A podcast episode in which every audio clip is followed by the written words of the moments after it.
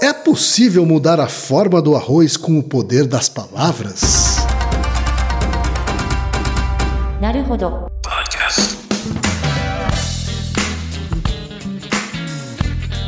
Bem-vindo ao Naruhodô, podcast para quem tem fome de aprender. Eu sou Ken Fujioka. Eu sou Taí de Souza. E hoje é dia de quê? Desapontando estudos. E antes da gente entrar no tema, Altair, na pauta em si, aqueles três recadinhos rápidos da paróquia, tá? Vamos lá. Todo mundo já sabe, tá? Número um, se você quer colaborar com a produção do Naruhodô Podcast e ajudar ele a se manter no ar, vai lá no apoia.se barra Podcast, faça a sua colaboração. Por favor. Tá bom? Número dois, não vai te custar nada, é só ir lá no iTunes Store e deixar cinco estrelinhas e o seu comentário. Isso. Nunca te pedimos nada. E a terceira e última também tem custo zero. tá? É só apresentar o podcast Naruhodô para uma amiga ou para um amigo que não conhece o Naruhodô. Isso. Ó, a E às vezes proposta- até não conhece o podcast. né? É, a proposta do Naruhodo é exatamente essa. Como são episódios mais curtinhos, é para introduzir as pessoas à podosfera. É isso aí então, gente. Vamos para a pauta? Bora. Altaí, hoje é dia de desmistificar. Ai, já me sinto excitado pela palavra. já estou, estou todo atacado. Ai, ai. Altair, a pergunta veio do Gustavo Maier Pinto, tá? ouvinte do Naruhodo. E ele diz o seguinte na sua mensagem: Bom dia, Naruhodors. Antes de mais nada, parabéns pelo podcast. Obrigado. Gostaria que falasse um pouco sobre uma notícia muito polêmica.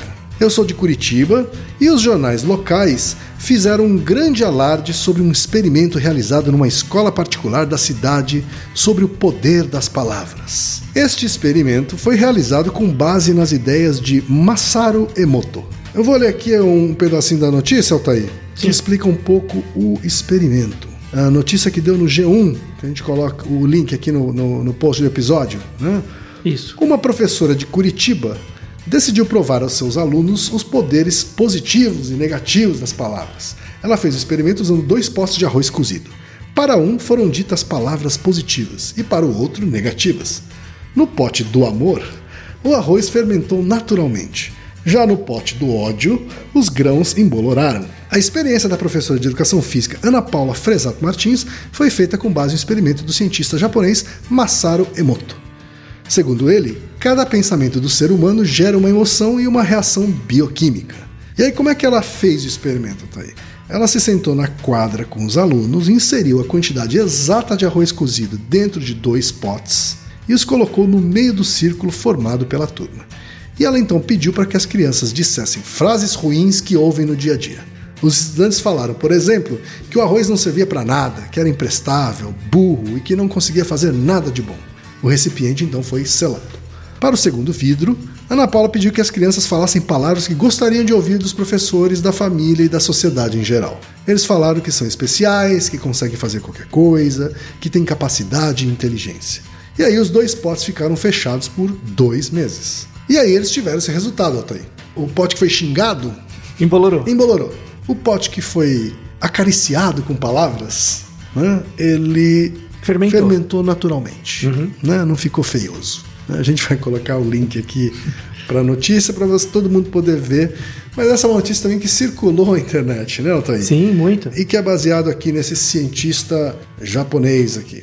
Altair, o que é que a ciência tem a dizer sobre isso? Nada. Nada.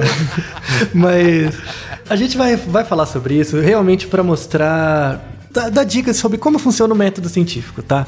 Depois que saiu essa notícia, não, não só no G1, saiu no Catraca Livre, em outros Saiu lugares. em tudo que é lugar. É, né? Deu, no- deu na TV, tá? Isso, em português, né? Saiu em todo lugar e tal. Se você procurar no YouTube, em português mesmo, em inglês também você vai achar, Uhum. tem muitas pessoas que fizeram vídeos fazendo esse experimento também. Então pegava dois ou três potes, um controle e um bom que xingava o outro que não, Uhum. falava bem e, e tapava os três, né? E aí você vai encontrar vários vídeos em que a pessoa mostra, olha como deu diferente, um deu diferente, o outro não Uhum. e tal, enfim. Vamos lá, vai. Ai, ai. Vamos falar um pouco do- da premissa do estudo do Masaru Emoto, né? O japonês. De formação ele é fotógrafo, né? Japonês, tem problema nenhum.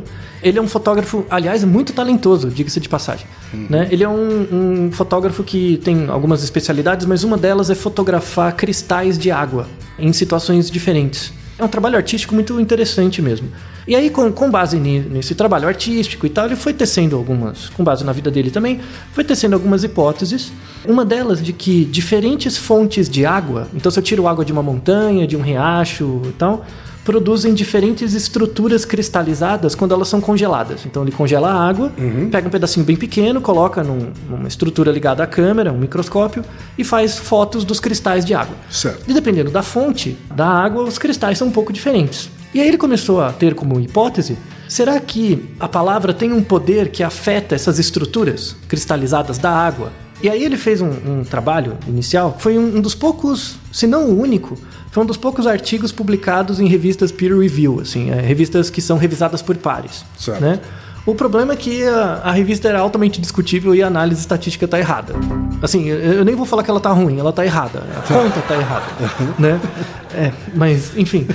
O experimento era assim, ele pegou 1.900 pessoas, ele tirava essas fotos, né, dos cristais, diferentes fotos, embaralhava. Ele fez um, um experimento que ele pegou, acho que era água da montanha, água de um rio e uma outra amostra da mesma água do rio, só que essa água era purificada por gratidão. Tá? O que quer dizer isso? Ele falava coisas positivas sobre aquela água separada da Água, outra você é linda, você É, coisas assim, né? Então, pura. muito bem que você, que bom que você está aqui, coisas do tipo, né? Motivacionais para água. E aí ele congelou as três amostras, tirou as, as fotos e mostrava para as pessoas as fotos. E elas tinham que dizer quais fotos elas achavam mais bonitas. Eu vou pegar um número, tá? O que importa, na verdade, são as duas amostras do Rio, né? Uma com gratidão e outra sem. Sim. O que, que seria esperado? Se a hipótese dele fosse verdadeira, seria esperado que uma maior parte das pessoas reconhecessem como mais bonitas as fotos que vieram da amostra que foi agradecida e estatisticamente mais, né? Então não adianta comparar 50 com 49, Claro. sabe? Você tem que ter uma proporção além do acaso. Porque, por exemplo, eu posso pegar uma foto e jogar uma moeda para decidir se ela é bonita ou não, Sim. né? Se a proporção de fotos que as pessoas escolheram bate com a de uma moeda, não quer dizer que elas acharam mais bonito ou não. É, é o acaso, Claro, tá? acaso. Aí o que, que aconteceu? No artigo ele sistematicamente diz que uma porcentagem de pessoas achou a foto benzida ou agradecida mais bonita, Uhum. só que a diferença era de menos de 1%. Você tá brincando. É verdade, era menos de 1%. Não, não tem uma diferença estatística, entendeu? É uma diferença só é, é absoluta, de diferença absoluta. E Como cientista, ele é um grande fotógrafo, então. é? Então, não, não, não, não, não, não dá, não dá, não dá. Tudo bem a, a história e tal, nem vou falar que é lorota, porque não, não, não adianta, mas não, sabe? E aí a, a ideia lembra muito o, episódio de homeopatia, né? Que a, a água, a gente já conseguiu mostrar que a hipótese não faz sentido, mas a- a- que a água carrega propriedades que vêm da palavra. Então, quando você emite uma, uma palavra boa ou ruim, isso fica armazenado na água e isso pode passar interferir em outras substâncias como o arroz. Então, esse experimento do arroz, você coloca um pouquinho de água junto, porque a ideia não é que o, o arroz apodrece quando você fala mal dele. A questão é, a água muda as propriedades do arroz. Então, o negócio está na água, não está no arroz, sim. né? Então, por isso tem que pôr um pouquinho de arroz no vidro e tal, né? Quando você pega um vidro qualquer, coloca uma comida, seja arroz, feijão, sei lá, mais arroz, coloca um pouquinho de água, o arroz pode fermentar, ele pode embolorar, ele pode ser embolorado por diferentes tipos de fungo, né? Ou coisas, enfim. Ou seja, um- um- uma pessoa com o mínimo de conhecimento de microbiologia sabe que você pegar um pote, colocar no meio de um monte de crianças e colocar arroz ali dentro, isso é contaminado por todo tipo de coisa que você não tem controle ali do que tá lá dentro. Não é porque você não tá vendo que não tem organismos diferentes em cada um, Claro. sabe? E mais, você tem um N2, você tem um- uma amostra com duas observações. Pode ser que por acaso uma embolorou e a outra fermentou? Claro que pode, né? Você tem que conduzir um experimento. O que que é? Vamos fazer um experimento? Eu vou, eu vou A professora que fez um desserviço, então, porque ela chamou de experimento científico uma coisa que não tem nada de Uma ciência. coisa que é mal feita. Assim, não, não- é um experimento, só que é mal feito. Então, ó, quem quiser fazer esse experimento, eu escrevi aqui um, bolei aqui um protocolo para você montar um experimento adequado, Isso. tá? Va- Vamos fazer isso, aí você pode fazer seu vídeo, tentar ou falar pra gente, né, o que aconteceu e tal. Primeira coisa, você vai precisar de não só dois vidros, mas você vai precisar de pelo menos 30 vidros, é, na verdade 60, né? 60, 30 de cada um. De cada grupo, né? Então não adianta só duas 30 amostras. que vão ser xingados e, E 30, 30 que vão que- ser acariciados com Isso. palavras. Exato, é. Você vai precisar de um grupo maior, tá? Então você não vai comparar se onde funga mais, né? Uhum. Você vai comparar a proporção de vidros fungados em um grupo e no outro. Sim. Tá? Isso é é uma estimativa. Você vai fazer uma estimativa Uhum. em vez de se basear numa observação particular. E ver se tem uma diferença estatisticamente si- eh, significativa nas proporções. Entre as proporções. É, é. essa é a primeira coisa. Segunda coisa, o fato de você escrever ou colocar na, na frente de um vidro que ele é amor e o outro é ódio, né? já induz a sua ação sobre ele. Então, o que, que você tem que pedir para um terceiro colocar Claro. e cobrir com um pano para você não saber qual é o do amor e do ódio, entendeu? Essa é a segunda coisa. Você tem que ser cego. Como a gente falou sobre teste com medicamentos. Isso, efeito placebo, Uhum. tem um episódio de efeito placebo, você pode ouvir. Tem o próprio da homeopatia, que você pode ouvir também. Uhum. Então, você que vai agradecer ou xingar, você não pode saber que aquele é para ser xingado ou não. Uhum. Tá? E você tem que ter o, o controle composto, que é você coloca, escreve amor, mas dá pra pessoa xingar. Você tem que ter outros grupos também de controle. Certo. Né? Você cruza as possibilidades. Isso, você cruza também os efeitos. Outra coisa, você tem que ter um controle biológico da sala onde você tá. Entendeu? Não é, não é num- numa, numa quadra com um monte de crianças, cada uma com um catarro diferente. Entendeu? Não, não, não. Você tem que pôr numa sala controlada, com um ambiente controlado, pra você ter. Todas as amostras tem que. O arroz tem que sair do mesmo lugar, tem que ser feito ao mesmo tempo. A água tal. também. A água também tem que ter uma origem comum, tem que ser um galão só, um, né? O, o controle, fazer um controle microbiológico da água antes.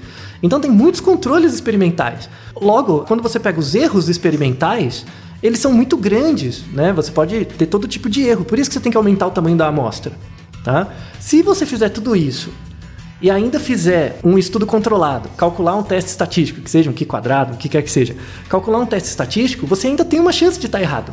Né? Porque todo teste estatístico, como você vai tentar generalizar para todas as amostras de arroz possíveis, você tem que assumir uma margem de erro sobre aquilo. Claro. Tá? Então, uma coisa importante da hipótese da ciência formal é que você não faz um experimento para mostrar que você está certo. Você faz um experimento para mostrar o quão errado você está. Eu vou propor um outro experimento para a gente pensar, tá bom? Como funciona o raciocínio científico. Esse experimento é bem mais simples. tá? Não precisa de controles de microbiologia e nada.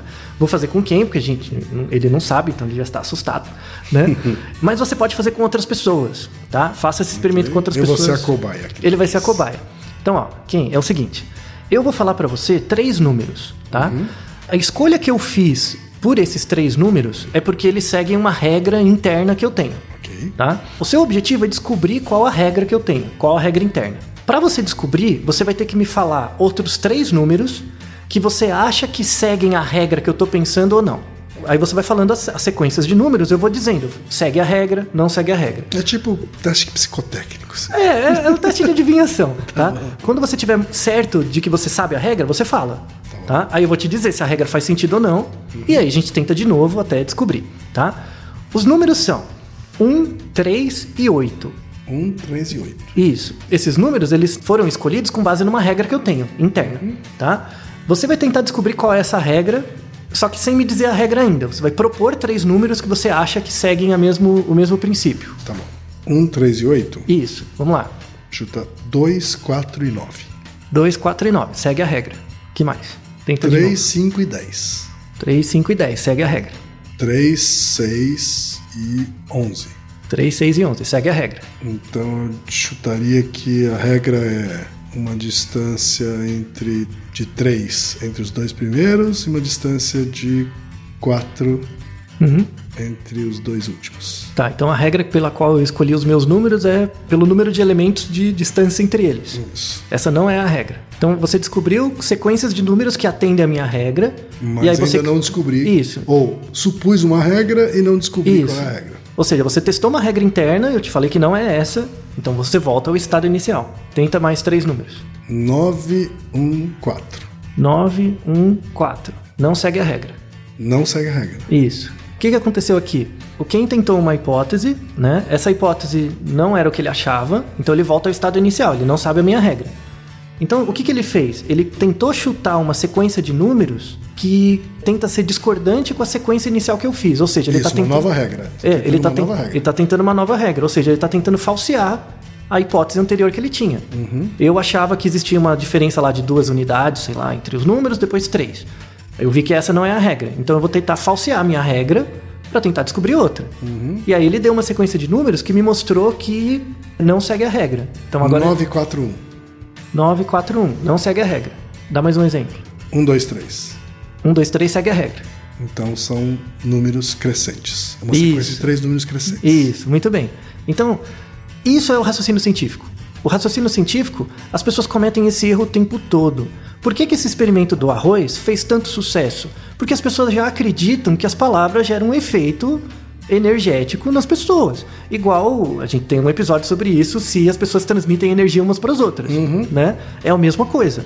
Elas já querem acreditar naquilo. Isso. Ou até já acreditam naquilo. Elas já acreditam, então elas buscam não coisas para falsear a hipótese, elas buscam coisas para reafirmar. Com base num experimento que não tem nenhuma validade, com um N pequeno, com todo tipo de problema experimental, e aí quando você chega e fala, ó, esse experimento tem, tem problemas de controle, a gente tem que reproduzir e tal, fala, não, é que você não acredita. Ou, ou então a pessoa usa outro argumento. Ou seja, as pessoas são em geral, em geral anticientíficas porque elas já têm pequenas verdades. E na verdade elas buscam evidências ambientais não para refutar as hipóteses delas, mas sim para reafirmar. O né? tal do viés de confirmação. É o viés de confirmação. A Isso gente é- falou também um pouco, participei de um braincast, Ah, sim, onde a verdade. gente falou sobre a dificuldade que as pessoas têm de mudar uma opinião baseada em fatos. Isso, então. É, Aqui gente, você tem fatos, mas mesmo você apresentando fatos, você ah, continua mantendo sua opinião. É verdade, esse é um problema. é, Foi discutido no Braincast, um, um recente aí. É de fato é um problema central. E no, no Braincast eles discutiram uma coisa que é importante, que é uma adaptação. Né? As pessoas têm uma adaptação para seguirem padrões. né? Acho que o comentário do, do dia, eu acho. Do é- Cris, é. Do Cris, é. Que as pessoas têm uma adaptação para seguir padrões. Essa não é a melhor explicação, na verdade. A- a- as pessoas possuem uma adaptação, na verdade, para reafirmarem que o mundo é do jeito que elas estão pensando, porque isso estrutura o seu eu. Né? O que, que é o eu? né? O que, que é o ego? Na- nas crianças pequenas, né? Como que elas percebem que elas são diferentes do mundo? É quando o mundo diz para elas, ó, você só pode ter- ir até aqui. Então, o que define você como eu é o que você é capaz ou não de fazer. Então, a noção de limite é muito importante nas crianças, né? Para ela definir o que ela pode ou não fazer, logo ela se discrimina do mundo. Eu sou um indivíduo que faz algumas coisas e não faz outras, tá? Então, o- a criança pequena, ela falseia as hipóteses dela o tempo inteiro. Pega uma criança muito pequena, ela vai pôr o dedo na tomada.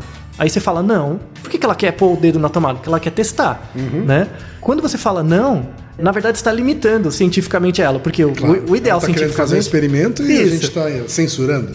O ideal é que ela levasse o choque, mas você não vai fazer isso com a criança, coitada, né? Então você tem que limitar ela de algumas coisas. É- E ela é- tem que acreditar que vai dar choque, mesmo não tomando choque. Isso, exato. Então, assim, claro que é pela segurança dela, não, você não vai expor ela ao perigo à toa, ainda mais porque é uma criança pequena, mas você está meio que podando o pensamento científico dela. Né? Então, a noção de crença, não precisa ser crença religiosa, a noção de crença é muito assim, né? É uma afirmação ou uma, uma expectativa que você tem sobre um fenômeno que não necessariamente você testou ou é subjacente a teste. A gente então aqui está recomendando que as crianças enfiem o dedo na tomada, é isso, Otei? É, calma, calma. Mas E não adianta enfiar uma vez só, tem que enviar umas 30. Isso. Fazer um experimento controlado. Enquanto Porque se o N for igual a 1, ainda não dá para tirar Ainda muita não dá, né? conclusão. Porque ela pode enfiar e não deu contato, não deu choque ainda, né? Tem que, tem que enfiar direito o dedo, né? Então, a- as pessoas têm muita dificuldade de pensar. Eu queria deixar a importância desse cast para deixar uma recomendação para as pessoas, tá? Eu sei que é difícil, assim, é, é difícil. Eu, eu demorei alguns anos para desenvolver isso, mas é difícil. Toda vez que você se encontra alguém que concorda com você, né? Não é para você pensar, nossa, como ele é legal. É para você pensar, por que, que ele concorda comigo? Entendeu? É, é é o falseamento. Por que, que ele concorda comigo? O que, que ele tem de similar a mim? Né? Quando você faz esse teste de similaridade, você vai ver coisas positivas e negativas dele e, consequentemente, suas também. Quando você encontra alguém que você não concorda, a pessoa diz alguma coisa que você não concorda, a pergunta não é ficar tretando. Fala, não, você tá errado, blá blá Isso, blá. convencer a pessoa do que É, você pensa. Porque não faz sentido. É, A questão é, por que, que ela pensa assim? Essa é a pergunta. É a mesma pergunta do cientista. Quando você vê o mundo e fala, por que, que as pessoas agem desse jeito? E aí você vai tentar fazer um experimento para testar isso. Por que, que elas agem assim? Né? Sim. Se o experimento corrobora a sua hipótese, isso quer dizer que faz sentido você continuar pensando assim, mas você vai ter que reproduzir esse estudo depois, mais vezes. Não é porque você fez uma vez que dá certo, né? Você tem que reproduzir, porque sempre vai ter uma, uma margem de erro. O cientista, ele nunca tem certeza de nada, ele sempre tá errado. Só que ele tem um bom controle do erro dele, diferente das pessoas, entre aspas, comuns. As pessoas entre comuns têm muitas pequenas verdades, né? Eu lembro de um caso, na, na escola de comunicação e arte mesmo, vou contar esse exemplo porque ele é divertido, de uma mocinha lá que me perguntou qual é o meu signo né?